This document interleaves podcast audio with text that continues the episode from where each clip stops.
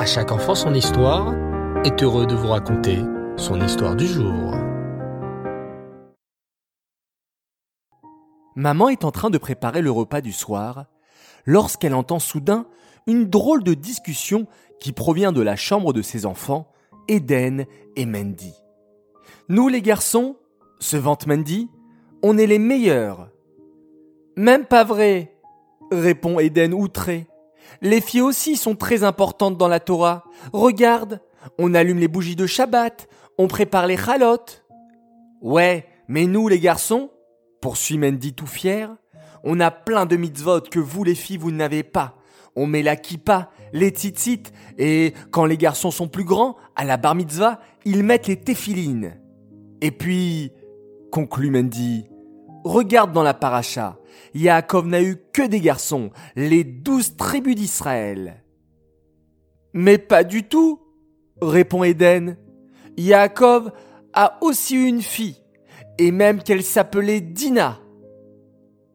Eden a raison, intervient maman en pénétrant dans la chambre de ses enfants. Mais maman, les garçons aussi, c'est super important, insiste Mandy. On a plein de mitzvot que les filles n'ont pas. Et comme je disais à Eden, Yaakov Avinu, notre ancêtre, a eu douze tribus garçons. Et une fille aussi, le corrige maman. Yaakov Avinu a une fille qui s'appelait Dina. Et Dina était une grande tzadékette. Savez-vous les enfants que dans notre paracha Vaishlach, Yaakov Avinu va retrouver son frère Esav. Oh oui, c'est la kata, s'exclame Eden. Yaakov veut tranquillement rentrer en Eret Israël, mais il apprend que son frère Esav est toujours en colère contre lui. Esav arrive avec une armée de 400 soldats pour faire du mal à Yaakov et sa famille. Oh là là Et alors, que va faire Yaakov? demande maman. Eh bien, intervient Mendy, Yaakov va faire trois choses. La première, la plus importante, il va prier Hachem de tout son cœur qui le protège de Esav. Ensuite, poursuit Eden, Yaakov va envoyer plein de cadeaux à Esav pour le calmer. Des vaches, des taureaux, des moutons.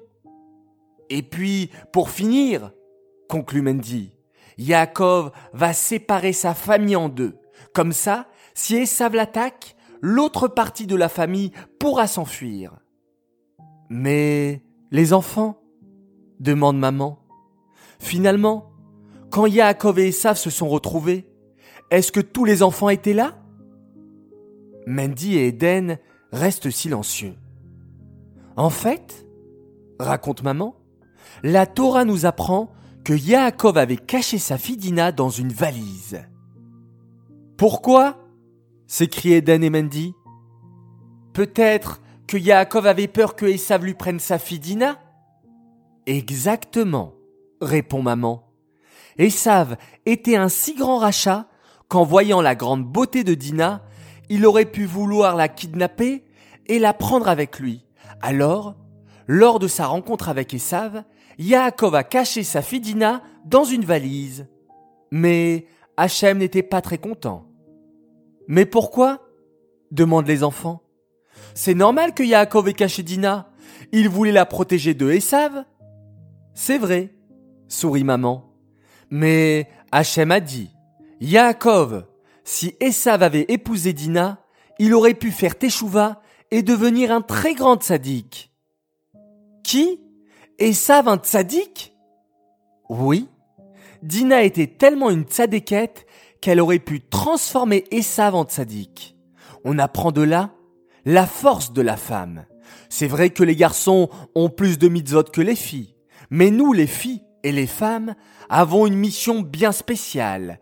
Nous avons la force et le courage d'influencer nos amis à être de meilleurs juifs et de faire encore plus la Torah et encore plus les mitzvot. Extraordinaire les enfants, n'est-ce pas? Finalement, chacun, garçon ou fille, nous avons une mission bien particulière et nous sommes tous très importants aux yeux d'Hachem. À nous d'encourager nos frères juifs, nos sœurs juifs, notre famille à faire encore plus de Torah et encore plus de mitzvot. grand jeu concours, dessine la rencontre entre Yaakov et Esav et cache Dina dans une valise. Haraba, bonne chance à tous, j'ai hâte de voir vos jolis dessins. Et pour finir, j'aimerais annoncer le gagnant, ou plutôt les gagnants du précédent concours. Alors un grand bravo à Alexander et Tania Brami pour leur participation et bravo à tous les enfants qui ont également participé.